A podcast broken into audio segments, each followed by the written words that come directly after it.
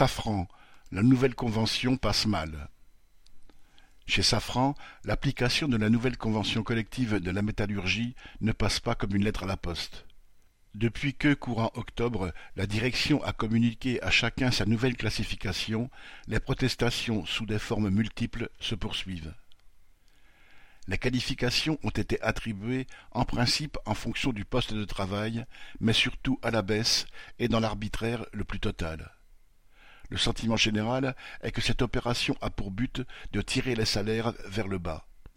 À l'usine de Villaroche, des copies de dossiers qui ont préparé ces cotations ont fuité, aux grandes dames de la direction, et sont apparues dans plusieurs secteurs et tous ont pu constater qu'ils avaient été notés souvent par des gens qui ne connaissaient rien à leur travail, et que, en plus des métiers, des salaires et des âges, le nombre d'heures de grève effectuées dans l'année par chacun apparaissait.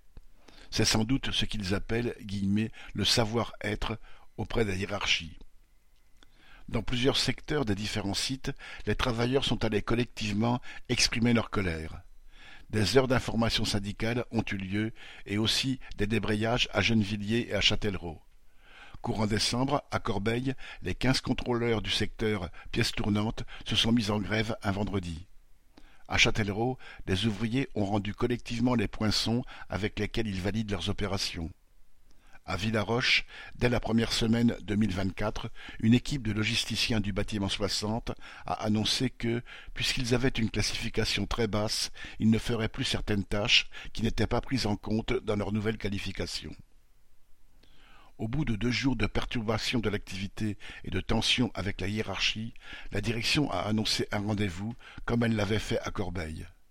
Face à chaque mouvement, elle essaye ainsi de gagner du temps sans rien changer. Ce jeu de dupes ne pourra pas durer éternellement, surtout avec l'approche des négociations salariales annuelles. Correspondant Hello.